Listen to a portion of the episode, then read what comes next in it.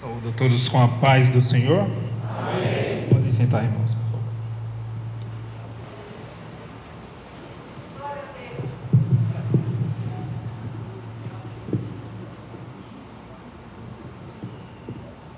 Irmãos, é uma alegria estar aqui pela segunda vez.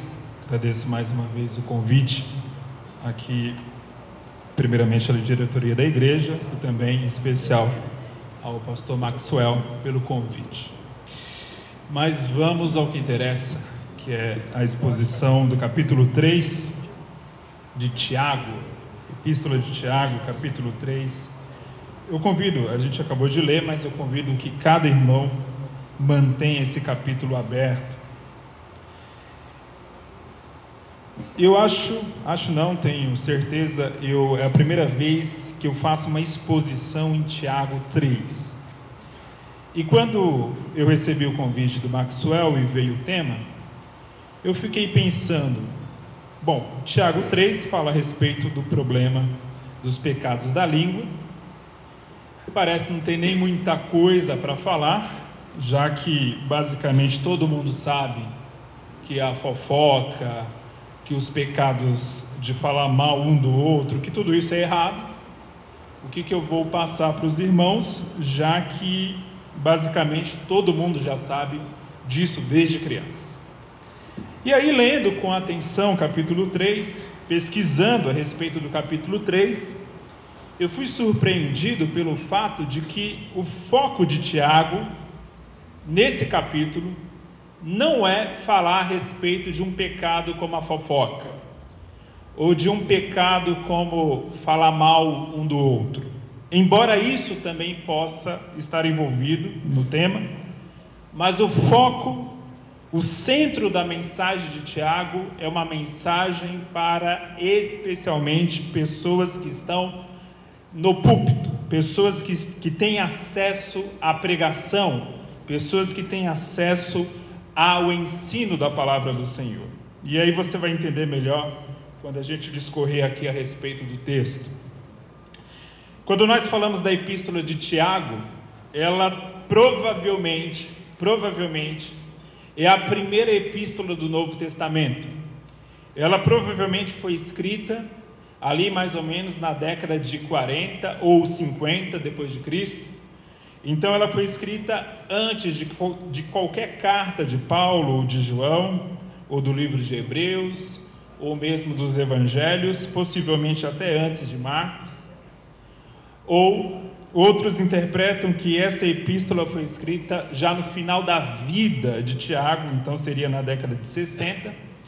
Mas o fato é, se é a primeira ou uma das primeiras, nós temos aqui um texto inaugural no Novo Testamento. Ao ponto que a epístola de Tiago não cita Jesus. E isso é um fato interessante. Não cita diretamente Jesus, a não ser na apresentação, onde Tiago se coloca ali como um servo do Senhor, como um servo de Jesus Cristo. Mas fora essa citação, depois não há outras citações a respeito da pessoa de Jesus Cristo. Porém, quando nós observamos mais atentamente, nós vemos que há uma dependência dos sermões de Jesus aqui em Tiago.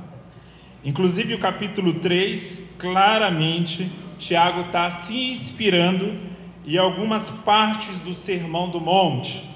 E ele, de alguma forma, está relembrando para a igreja, para a igreja primitiva, essas verdades que Jesus já havia ensinado. E Tiago, como vocês já sabem aqui, é possivelmente o irmão de Jesus Cristo, que teve o seu processo de conversão depois que Jesus morreu e quando Jesus ressuscitou e se apresentou aos doze, depois a uma multidão de 500 pessoas, foi nesse momento que Tiago teve um encontro verdadeiramente com Deus. Até então, ele não era um seguidor de Jesus Cristo. E aqui, para você entender bem por que, que esse texto fala mais a obreiros, fala mais à liderança, fala mais a quem tem acesso ao púlpito, do que meramente ao pecado da fofoca, é porque o contexto que ele está escrevendo é um contexto de um conflito social muito sério. Tiago viveu num período de muita tensão. Vale lembrar que Israel vivia sob o domínio do Império Romano, e durante esse domínio do Império Romano havia judeus em toda a parte do império. E havia várias revoltas e pequenas revoltas de judeus contra o Império Romano. Essas revoltas eram conduzidas por um grupo chamado Zelotes. E os Zelotes eram pessoas que usavam inclusive de táticas violentas. Eles inclusive matavam, porque eles queriam libertar Israel do jugo romano. Eles não queriam, por exemplo, pagar impostos a Roma. E foi nesse contexto onde Roma começou a reagir a toda essa ou a todas essas revoltas sociais, e foi nesse momento que Tiago se dirigiu à igreja. O que aconteceu ali? Muitos cristãos que vieram de origem judaica eram pessoas que tinham uma bagagem judaica, eles se converteram ao cristianismo, mas eles desejavam, ainda como cristãos, libertar Israel do jugo romano. E eles estavam dispostos, inclusive, a pegarem armas. Isso é um ponto que Tiago comenta ali no capítulo 4, onde ele pergunta de onde vêm as guerras, de onde vêm os conflitos. Ele aqui está sendo literal, ele não está falando no sentido simbólico, tá? Literalmente havia gente ali na igreja primitiva disposta a lutar contra o Império Romano, até mesmo com armas. E aí, é claro, que sempre que há um movimento de revolta social, há líderes, há pessoas que põem isso na cabeça dos outros. E é isso que Tiago quer advertir essa igreja. No versículo 1 ele fala: Meus irmãos, muitos de vós não sejam mestres, sabendo que receberemos mais duro juízo. Tiago está falando uma verdade extremamente importante para nós hoje também. Hoje, com o advento da internet, todo mundo se tornou mestre. Todo mundo tem uma opinião sobre tudo. Por exemplo, recentemente teve um problema político na Bolívia. Aí você entrava na internet, no Twitter, no Facebook, todo mundo era especialista em Bolívia. Aí agora teve esse conflito Irã, Estados Unidos, agora em janeiro.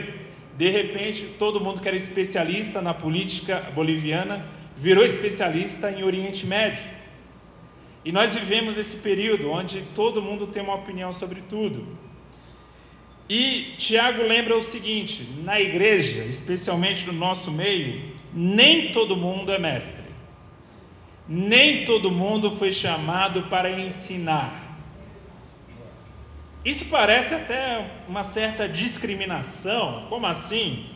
Como assim que eu não posso ensinar?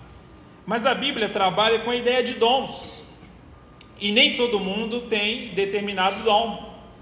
Aliás, nem todo mundo tem todos os dons. Algumas pessoas têm até mais de um, mais de dois, mais de cinco dons, mas uma pessoa só não pode agregar todos os dons. E certamente, irmãos, que Deus não chamou muito de vocês para serem mestres. Muitos daqueles que se arrogam mestres na comunidade cristã também não foram chamados para isso, porque é necessário mais do que meramente um treinamento teológico, que é mega importante, que é mega essencial. Você deve, ainda que você não tenha um chamado para mestre, aprender teologia, mas é necessário também uma chamada espiritual, porque o mestre vai muito além de ensinar ele precisa ter um chamado para que o ensino dele seja acompanhado da graça de Deus e seja um ensino com muita responsabilidade. Porque falar da palavra sem responsabilidade leva à destruição. É isso que Tiago está ensinando aqui. A língua diz no versículo 6, ele diz assim: a língua também é um fogo ele nem usa aqui a expressão é como um fogo, não, ele diz a língua é um fogo. Ela é como um mundo de iniquidade. Ele fala, a língua, ela está posta entre os nossos membros e contamina todo o corpo. Veja que ele está usando a mesma analogia do apóstolo Paulo a respeito da igreja. A igreja é um corpo, e ali no meio desse corpo há uma língua. E essa língua, se não sabe lidar muito bem com a palavra, ela contamina todo o corpo. Ela contamina toda a igreja. Por isso que acessar esse púlpito, acessar a palavra do Senhor e falar a um grupo de pessoas demanda grande responsabilidade. Por isso que ele fala: olha, sabendo que receberemos mais duro juízo. Os mestres serão mais cobrados no dia do juízo, no tribunal de Cristo, a respeito daquilo que ensinaram. Vão precisar prestar contas a respeito daquilo que passaram à igreja, porque uma palavra errada, um ensinamento errado, pode colocar fogo na igreja, mas fogo estranho, irmãos não é o fogo do Espírito, é isso que ele está trazendo aqui. E aí ele fala o seguinte: porque todos nós tropeçamos em muitas coisas, todos nós somos sujeitos a erro. Se alguém não tropeça em palavra, o tal varão é perfeito e poderoso para também refrear todo o corpo. Tiago está dizendo o seguinte: a língua, diferente de outros pecados, diferente de outros pecados, a língua tem um potencial incrível de afetar o outro. Porque tem muito pecado que ele afeta a sua vida, mas afeta a vida de quem pecou. A língua é um mal que pode afetar a vida daquele que não tem nada a ver com a história. Quantas vezes a gente vê vidas destruídas por causa de calúnia? por causa de difamação, por causa de fofocas. Ou seja, o pecado da língua é um pecado que, além de afetar a você mesmo, pode afetar a um irmão e pode afetar a toda a comunidade cristã. E, irmãos, há casos e casos assim. Recentemente, aqui no Brasil, no Guarujá, deve ter uns quatro anos esse caso. Alguém pegou a foto de uma mulher que morava no Guarujá, começou a espalhar no WhatsApp que aquela mulher era uma bruxa que sequestrava crianças e que matava as crianças. E não havia nenhum caso de sequestro de crianças naquele momento no Guarujá. Não havia nenhum caso. Mas aquela história foi espalhando, foi espalhando, até que um dia alguém viu aquela mulher na praia e aí gritou para uma multidão: Olha ali, a bruxa que sequestra crianças. Foram lá, bateram na mulher até que a mulher morreu. E a mulher não tinha nada, nada, não tinha nada com ela. Simplesmente alguém por maldade fez isso e levou essa mulher à morte. Veja o poder da palavra. Veja o poder maléfico que uma palavra maldada, que uma palavra é, mal colocada, inclusive em letras, porque aqui ele está falando no sentido oral, mas também em letras, no WhatsApp, no Facebook, em uma ferramenta de rede social, tudo isso pode afetar a vida de alguém. Ainda mais sendo essa pessoa uma pessoa encarregada de transmitir a palavra na igreja. E aí ele fala o sentido positivo da palavra, no versículo 3. Ora, nós fomos freio nas bocas dos cavalos para que nos obedeçam e conseguimos dirigir todo o seu corpo. Veja também as naus que, sendo tão grandes e levadas de impetuosos ventos, se viram com um pequeno leme, para onde quer que a vontade daquele que as governe. Assim também a língua é um pequeno membro e gloria-se de grandes coisas. A língua também pode ser usada, irmãos, para abençoar as vidas. Uma palavra bem pregada, uma palavra bem exposta, abençoa vidas, leva vidas à conversão, Entenda bem, ninguém tem o poder aqui de manipular, não existe essa coisa de lavagem cerebral, isso aí não, não tem base científica nenhuma. Só que se eu falo alguma coisa que é errado, eu vou alimentar um desejo perverso que há no seu coração. Porque nós somos pecadores. E há coisas erradas que nós desejamos, há coisas erradas que nós acabamos que lá no fundo da nossa alma está querendo sair e está querendo se manifestar em forma de pecado. Aí você ouve uma palavra que apoia esse tipo de coisa e aí acaba se abrindo ao pecado. É isso que nós devemos tomar muito cuidado, porque o pecado está na pessoa. Por exemplo, eu costumo falar é, que eu não tenho pena de gente que entrega todo o dinheiro, casa, carro, para uma igreja neopentecostal da vida, e aí depois ainda processa a igreja porque disse que não recebeu a benção. E aí é claro que não recebeu a benção, tudo aquilo é falso, uma pregação falsa. A pessoa não é um coitadinho que acreditou naquilo, era totalmente inocente e acreditou naquilo porque foi manipulado. Não. A ambição já estava lá dentro. O coração ambicioso que levou ele a procurar esse tipo de pregador. Como o apóstolo Paulo falou, no final dos tempos haverá aqueles que se encherão de mestres, segundo a sua cobiça. Segundo a sua cobiça, ou seja, eu vou ouvir aquilo que eu quero ouvir, não aquilo que eu preciso ouvir.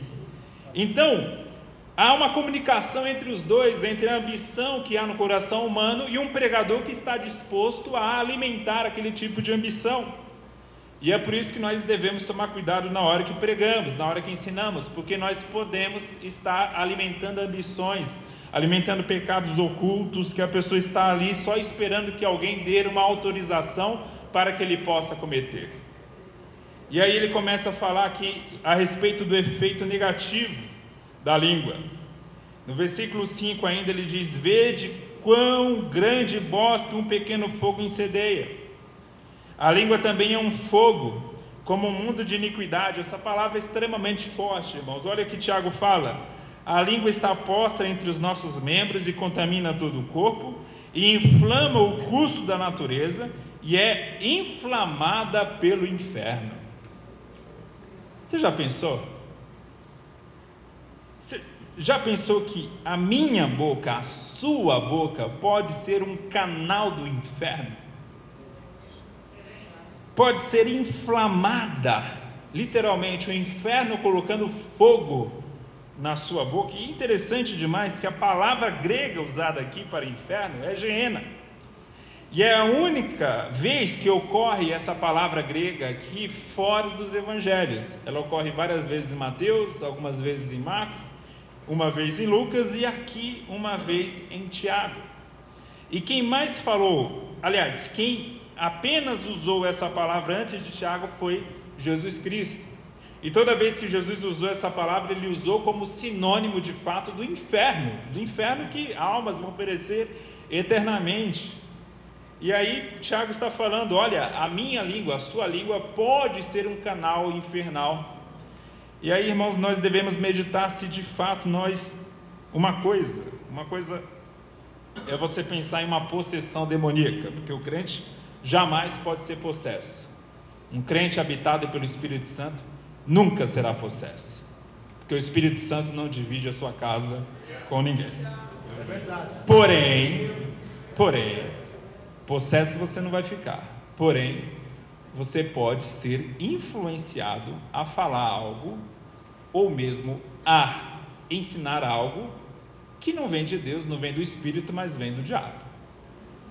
Isso ocorreu com Pedro. Pedro estava ali, em certa ocasião, com Jesus e os discípulos, e Jesus pergunta: O que os homens andam dizendo a meu respeito?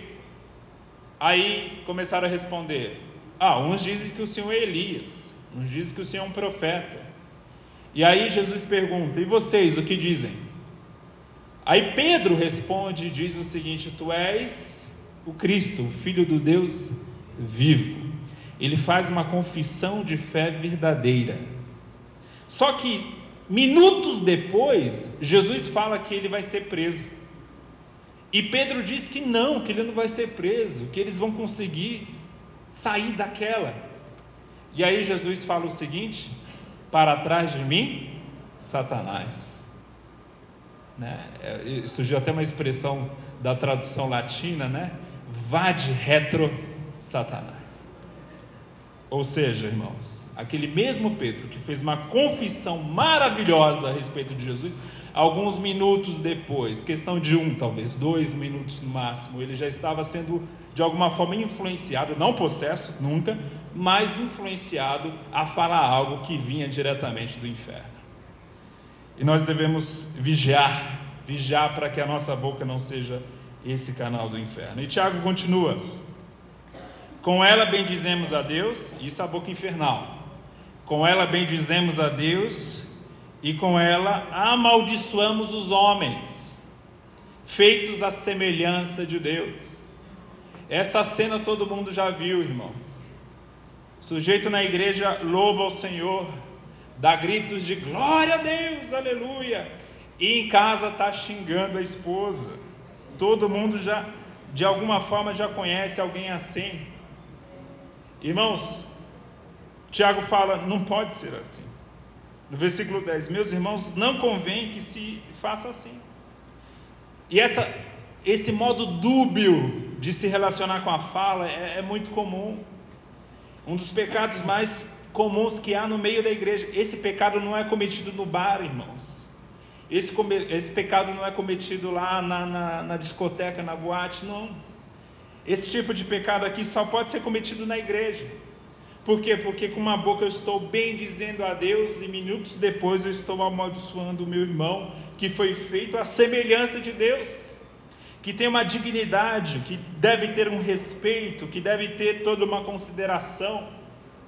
E aí Tiago fala: não pode ser assim. A Bíblia condena isso o tempo todo. Inclusive, marque aí Tiago 3, mas vá agora para Isaías, capítulo 1. Veja o que o profeta Isaías fala a respeito desse tipo de culto. Ele diz o seguinte, capítulo 1 do profeta Isaías,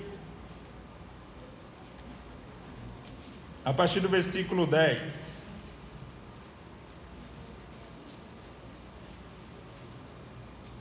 Vou ler na Almeida Revista Corrigida, que os irmãos, a maioria, acompanham nessa versão. Diz assim, Isaías 1,10: Ouvi a palavra do Senhor, vós, príncipe de Sodoma. Prestai ouvidos à lei do nosso Deus, vós, ó povo de Gomorra. De que me serve a minha multidão dos vossos sacrifícios, diz o Senhor? Já estou farto dos holocaustos de carneiros e da gordura de animais nédios e não folgo com o sangue de bezerros, nem de cordeiros, nem de bodes. Quando vindes para comparecerdes perante mim, quem requereu isso de vossas mãos, que viesseis pisar os meus átrios? Não tragais mais ofertas de balde, o incenso é para mim a abominação, e também as festas da lua nova e os sábados e a convocação das congregações não posso suportar iniquidade, nem mesmo ajuntamento solene. Veja só como essa palavra é forte. Deus está dizendo para Israel, a quem ele chama de Sodoma e Gomorra. Veja. Ele diz o seguinte: Eu não suporto o culto de vocês. O culto de vocês é insuportável. O culto de vocês me cansa. É isso que Deus está falando aqui. E ele continua: as vossas festas, versículo 14 da lua nova, as vossas solenidades, as aborrece a minha alma. Deus fica com tédio, irmãos, de muito culto. Muito culto que é uma festa, uma coisa grande, poderosa. Né? Se faz e se gasta muita grana, e vem cantor de fora, e pregador de fora, e, e chama aquilo de avivamento e Deus olhando lá para cima e dizendo, olhando lá de cima, desculpa, e dizendo o seguinte: Isso aborrece a minha alma. Eu estou farto. Ele diz o seguinte: Olha, a minha alma já me são pesadas, já estou cansado de as sofrer. Versículo 15: Pelo que quando, olha, essa palavra é interessante, porque lembra muito o nosso meio pentecostal, inclusive. Diz o seguinte: Quando estendeis as mãos escondo de vós os olhos. Senhor! E Deus, ó, virando o rosto. E ele diz o seguinte: Sim, quando multiplicais as vossas orações, não as ouço. Ai, olha que coisa interessante, porque você pode imaginar o seguinte: o profeta está dizendo que esse culto aqui é podre é uma festa toda pomposa, esse culto que Israel está realizando, mas esse culto é podre. Ele não suporta mais esse culto. Aí alguém tem uma ideia. É o seguinte: se Deus não suporta esse culto, é porque falta oração nesse culto. Está tendo muita música e pouca oração. Aí Deus fala o seguinte: sim, quando multiplicais as vossas orações, não as ouço. Ou seja, nem adianta. Vamos fazer agora, era 10 minutos? Vamos fazer 40 minutos. Não adianta. Ou seja, aquilo continua insuportável para ele. Por quê? Qual é o problema aqui? O problema não é o culto. O problema não é a música. O problema não é um gosto musical, que você está tendo um gosto aqui, Deus lá em cima um outro gosto musical. O problema não é esse. O problema não é a quantidade de orações. O problema é o seguinte: é que se realiza um culto cheio de pecado. Ele fala o seguinte: pelo que quando estendeis as mãos, versículo 15, escondo de vós os olhos, sim, quando multiplicais as vossas orações, não as ouço. Por quê? Tem uma explicação para isso. Porque as vossas mãos estão cheias de sangue. Jesus foi claro a respeito disso, irmãos. Se você tem uma pendência com seu irmão, não adianta ir lá dar uma oferta. Primeiramente, vai se consertar com seu irmão. E veja que Jesus está falando não é da parte, olha só, ele não está falando da parte que ofendeu. Ele está falando da parte ofendida. Alguém causou mal para você, e você não consegue perdoar essa pessoa, Jesus fala: não adianta fazer culto, não adianta dar uma oferta boa, não adianta cantar alto, não adianta dar glória a Deus para os vizinhos ouvirem, porque esse culto não vai, não vai valer de nada, porque, porque as mãos estão cheias, estão sujas de sangue. Porque Jesus falou: quem odeia o seu irmão é, é como quem matou alguém. O ódio é como um assassinato. E ele fala o seguinte: lavai-vos, purificai-vos, tirai a maldade dos vossos atos de diante dos meus olhos e cessai de fazer o mal. Aprendei a fazer o bem. Olha que interessante, porque uma coisa é deixar de fazer o mal. Tem gente que precisa deixar de fazer o mal, todos nós precisamos, e além de deixar de fazer o mal, temos que aprender a fazer o bem. Ou seja, é um sentido negativo, deixar de fazer, e um sentido positivo, atuar a favor do Senhor e do seu povo. E o que era fazer o bem aqui?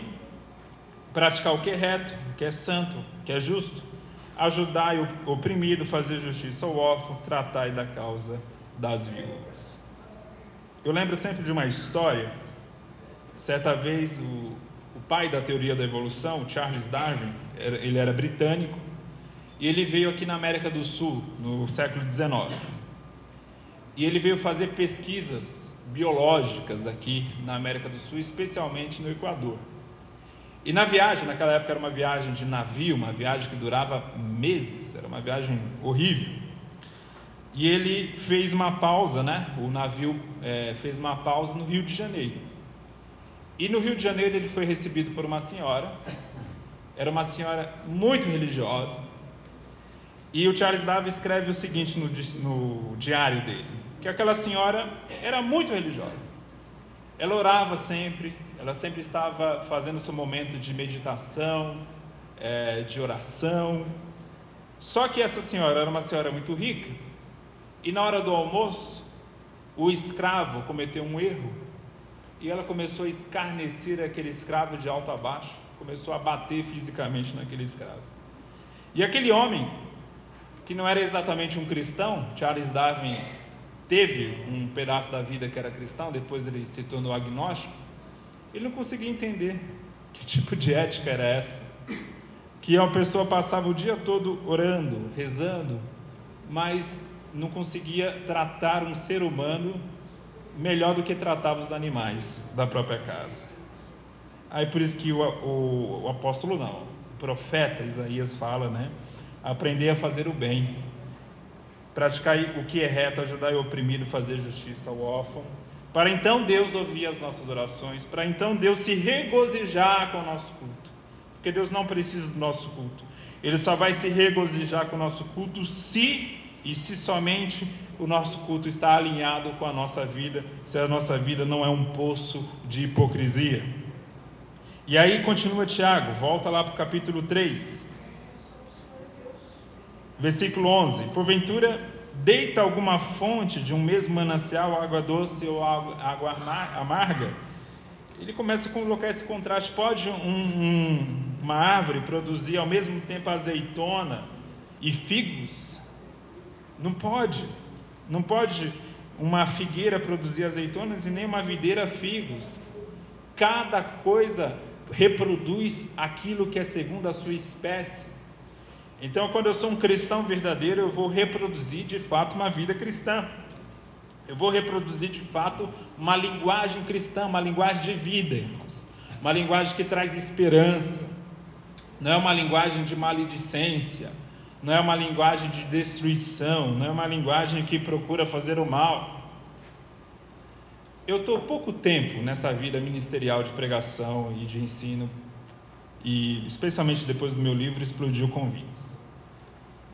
E aí você começa a ver o seguinte: é impressionante. Quando você não estava sendo convidado para nada, ninguém também te incomodava. Aí quando você começa a ser convidado para pregar ali, acolá, tem pessoas que passam agora a investigar a sua vida, a ficar olhando tudo que você faz, passam a ser. Aí pegam o seu livro, não é para ler, para aprender, mas é para buscar algum erro. Ou seja, pessoas que passam a. Elas não são mais construtoras, elas são literalmente destruidoras. Pessoas que se incomodam que alguém, às vezes pela idade, às vezes por onde saiu, puxa, por que, que Fulano já lançou um livro e eu não? Aí começa. Tem muito isso, irmãos, no nosso meio: ciúme, vaidade, inveja. Infelizmente, e tudo isso é condenado pela palavra, e não dá para eu ser assim e estar tá aqui louvando ao Senhor no domingo à noite, não dá. Deus não vai aceitar esse culto. Versículo 13. Como eu falei para vocês, o conflito social era iminente, ao ponto que no ano 70 depois de Cristo, Roma invadiu Jerusalém matou inúmeros judeus, acabou com toda a revolta judaica que havia e simplesmente dizimou a nação de Israel. E pouco tempo antes, onde havia todo esse conflito, muita gente, como eu disse no início dessa mensagem, estava pensando inclusive em pegar em armas para destruir o Império Romano. Aí Tiago fala o seguinte: isso não é ser sábio. Versículo 13. Quem dentre vós é sábio e inteligente? É quem fala muito? É quem acha que é mestre sem ser? É quem acha que a língua é apenas uma atividade inofensiva? Não. Ele fala o seguinte: o sábio é aquele que deve ser conhecido pelo bom trato. Olha só, versículo 13: Mostre pelo seu bom trato as suas obras em mansidão de sabedoria. A sabedoria, irmãos, está menos em falar e mais em como tratar o outro, como ser uma pessoa mansa, como ser uma pessoa literalmente delicada, uma pessoa sensível. E Jesus nos ensinou isso. Mas é engraçado que a gente está vivendo uma época no nosso país tão polarizada que pouca gente está disposta a ser uma voz de moderação. Ou eu tenho que abraçar o radicalismo à esquerda ou à direita. Ninguém pode ficar na moderação, porque é acusado de um lado e de outro. Os dois lados chamam, ah, é um covarde, ah, é uma pessoa que, que, que não quer batalhar pelo melhor do país e tal, tal. E isso tem chegado na igreja. Esse tipo de pensamento, inclusive, tem chegado no meio da igreja. Aí Tiago fala: não é por aí, não é pelo muito falar, não é pelo muito gritar, não é pela palavra de ordem, é pelo bom trato. É assim que eu vou ser um homem sábio, é assim que eu vou ser reconhecido, inclusive por Deus, como uma pessoa sábia, é pela mansidão. Aí ele fala, versículo 14: Mas se tendes amarga inveja e sentimento faccioso, olha, na língua grega, no original aqui, essas duas expressões são bem interessantes. Infelizmente, talvez a palavra inveja aqui não seja a melhor tradução. A melhor tradução aqui seria zelo exagerado. A palavra grega aqui é zelo. O que que Tiago está falando aqui? Não é sábio ser uma pessoa fanática. É isso que ele está falando. Havia nessa igreja pessoas fanáticas, politicamente falando, fanáticas. Eles queriam pegar em armas para derrubar o império. E ele está dizendo: não tenha isso. Não seja um sujeito que o seu zelo seja amargo. Irmãos, nós não fomos chamados para sermos pessoas fanatizadas. Deus não gosta disso. Deus não gosta nem de gente fanática por ele. Ao ponto que ele teve que derrubar um fanático por ele do cavalo, que foi o apóstolo Paulo. O apóstolo Paulo aos Romanos ele disse: Quanto à lei, eu era um zelote nesse sentido, né? Eu era um sujeito que preservava com muito zelo. Eu estava disposto a matar para preservar a fé. Eu estava disposto a acabar com uma vida, como ele fez com Estevão. Ele participou da morte de Estevão, porque para ele Estevão era um herege que queria tirar a mensagem original do judaísmo. E ele foi lá e consentiu com a morte de Estevão, porque o fanatismo dele, que aparentemente era por Deus, estava disposto inclusive a maltratar alguém. Então, irmãos, o limite da nossa espiritualidade, para onde a gente vai, ou até onde a gente vai, é o seguinte: a minha vida espiritual, o meu amor por Deus, tem produzido mais amor pelo próximo, mais consideração pelo próximo, ou tem me produzido uma pessoa mais odiosa? Aí é o limite entre saber se você é verdadeiramente espiritual ou um fanático. O fanático acha que está servindo ao Senhor, mas não está. Paulo não era salvo.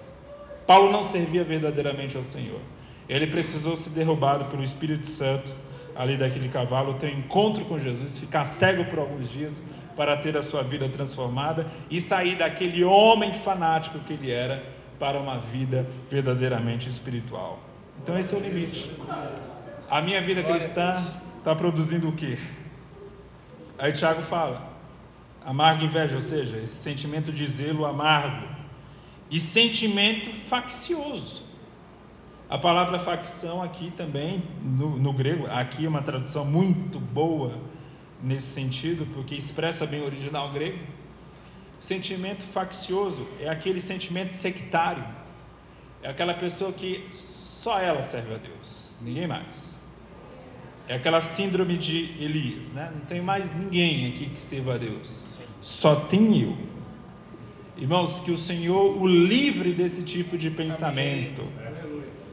Deus tem servos onde a gente nem imagina. Glória a Deus. Sabe, irmãos? Glória a Deus. Uma vez eu ouvi essa frase criança ainda, criança. Eu acho que eu tinha uns sete anos. Nunca vou esquecer, um pastor falando. Quando chegarmos no céu, vai ter gente que a gente vai ver e não vai acreditar. Fulano está aqui. Né? E cadê esse clã? Fulano está aqui e o outro não vê. Né? Por quê? Porque, irmãos, só sabe ou só tem ciência plena de quem é a verdadeira igreja e o Espírito Santo. Glória a Deus. Eu não tenho como fazer essa avaliação, ao ponto que Jesus conta uma parábola, que é do joio e do trigo. E Jesus conta a parábola e, e aquele homem ali que cuidava daquela fazenda, ele diz o seguinte: não separe, não separe o joio do trigo.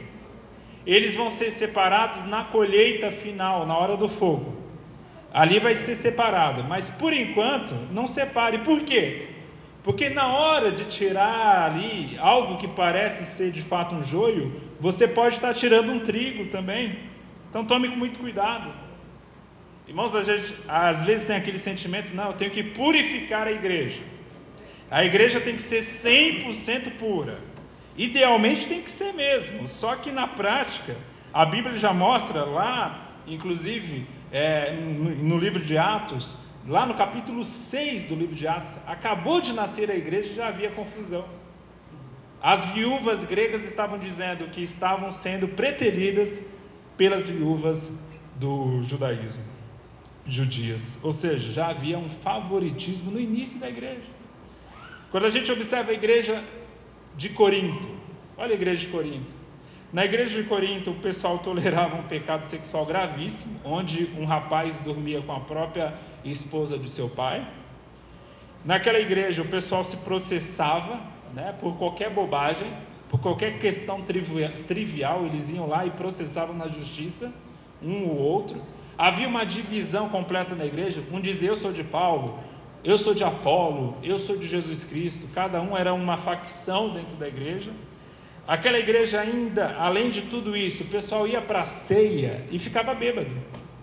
O pessoal antes da ceia enchia a cara de vinho e chegava na, na, na ceia bêbado. Imagine você congregar numa igreja dessa, irmãos.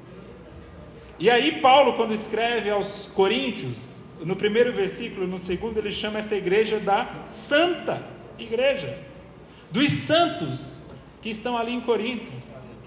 Veja que só, porque irmãos, não somos nós que vamos fazer essa separação agora. Essa separação só se dará no juízo, então tenha muita calma, tenha paciência. Não é tolerar o erro, não é passar pano, não é esconder erro, mas tenha paciência com o ímpeto também de querer acabar com tudo. No processo de querer purificar aquilo que é mal, você pode também arrancar aquilo que é bom. Muito cuidado. Tenha sabedoria, peça a Deus sabedoria. E ele continua: sentimento faccioso, ou seja, esse sentimento sectário. Se a gente tem esse sentimento tanto faccioso e esse zelo amargo, ele fala: não vos glorieis, nem mintais contra a verdade, não é sábio. Uma pessoa dessa não é sábia. Esta não é a sabedoria que vem do alto, diz Tiago, mas é uma sabedoria terrena, animal, animalesca e diabólica. Quem é sectário e é fanático é terreno, animalesco e diabólico. E ele fala: qual é a verdadeira sabedoria? Versículo 17. Tem tudo a ver, irmãos, aqui com o fechamento dessa ideia a respeito da fala. Ele diz o seguinte: a sabedoria que vem do alto é primeiramente pura. O que, que isso significa? O sábio não é malicioso. O sábio não é uma pessoa que vê mal em todo mundo. Sabe aquela pessoa que vê mal em todo mundo? Desconfia de todo mundo. E ainda diz, não, porque a Bíblia diz que maldito o homem que confia no homem. Mas ali o contexto é claro ao mostrar que era confiança a respeito da salvação. Era uma confiança idólatra que a Bíblia estava condenando. A Bíblia não ensina você desconfiar de tudo e de todos o tempo todo. Discernimento não é isso. Quem sabe discernir sabe ver o que é bom e sabe ver o que é ruim. O malicioso só vê o que é ruim. O apóstolo Paulo disse a Tito o seguinte: aquele que, que tem um coração impuro, vê impureza em tudo. Aquele que é impuro, tudo para ele é impuro, irmãos.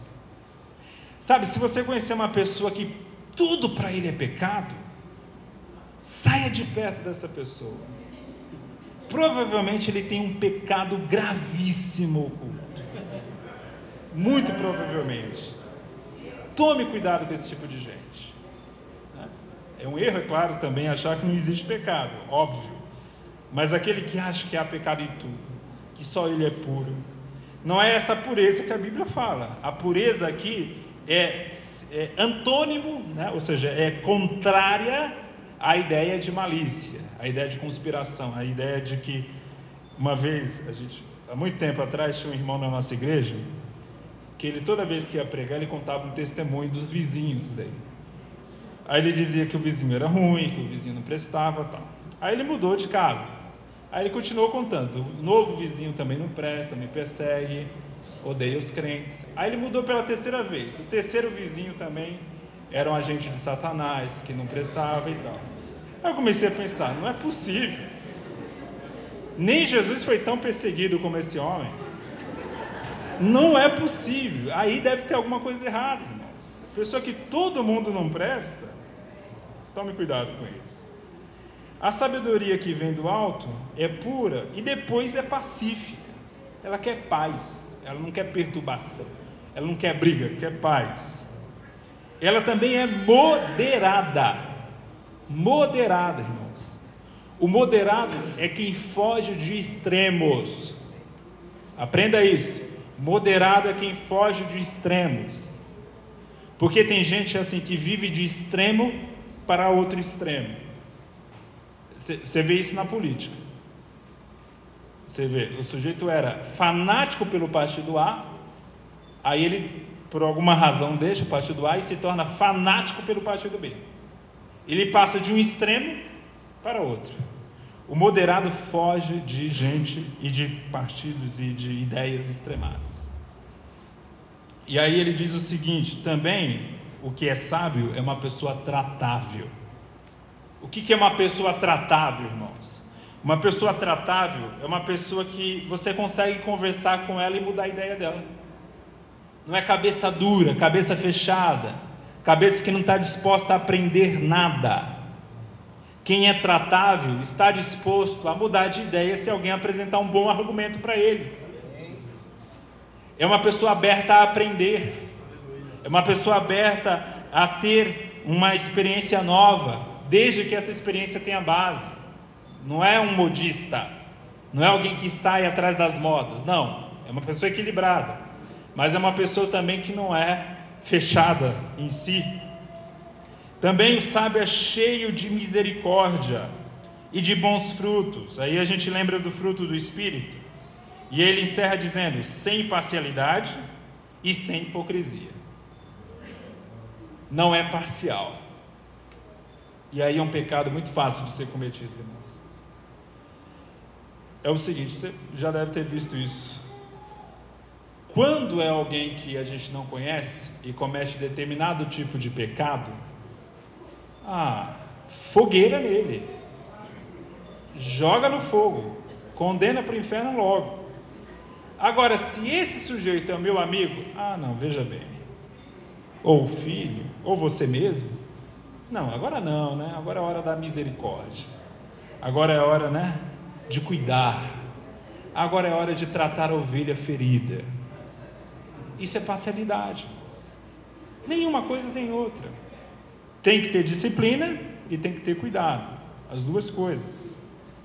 Mas é muita essa tendência no ser humano é, é especialmente incrível essa tendência à parcialidade. E é próprio da nossa cultura também, do jeitinho brasileiro, né? É, para o, o meu amigo tudo e para os outros a lei. E ele fala o seguinte, sem hipocrisia. A palavra hipocrisia vem da ideia de máscara, a ideia de fingimento. Tem tudo a ver com aquilo que Tiago fala. Louvar a Deus de manhã e maldizer o irmão à tarde. É um processo hipócrita. É um processo de fingimento, porque não é uma fé pura, não é uma fé verdadeira. E aí, nesse contexto de polarização que Tiago estava vivendo, ele fala o seguinte: o fruto da justiça semeia-se na paz, não é na guerra, não é na luta, não é na batalha, não é na, na divergência, o fruto da justiça semeia-se na paz para os que exercitam a paz. Jesus falou: bem-aventurados pacificadores, irmãos. O crente tem que ser pacificador, não é ver uma briga na rua e é, e é isso mesmo, vai lá, quebra a cara dele. Não. É ajudar a acabar com aquilo. Não é se alegrar com uma briga, não é se alegrar com uma confusão.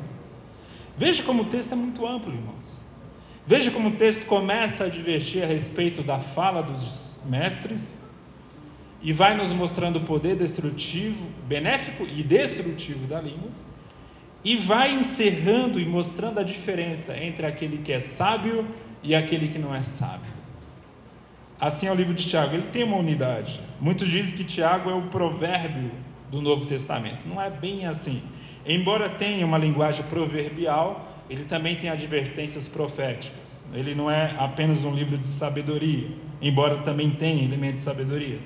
Mas, acima de tudo, ele está escrevendo para um contexto muito específico que é parecido com o nosso, que é um processo onde as pessoas perderam a paciência, onde as pessoas querem confusão, onde as pessoas querem defender o seu ponto de vista, ainda que esteja errado, onde não há disposição de mudar de ideia, onde são, em lugar de ser uma pessoa tratável, é uma pessoa intratável, é uma pessoa cheia de ódio, em vez de ser cheia de misericórdia. Então, fica aqui o ensinamento. especialmente para você que está estudando no curso e tem vocação pastoral, tem vocação para o ensino, tem vocação para a pregação. Lembre, Deus te deu uma ferramenta poderosa que é a fala, mas ela também pode ser uma ferramenta poderosa para o inferno. Cabe a nós fazer uma escolha e pedir a graça de Deus que a gente prossiga na escolha de bem dizer a Deus e bem dizer aos homens. Agradeço a oportunidade, irmãos. Que Deus os abençoe.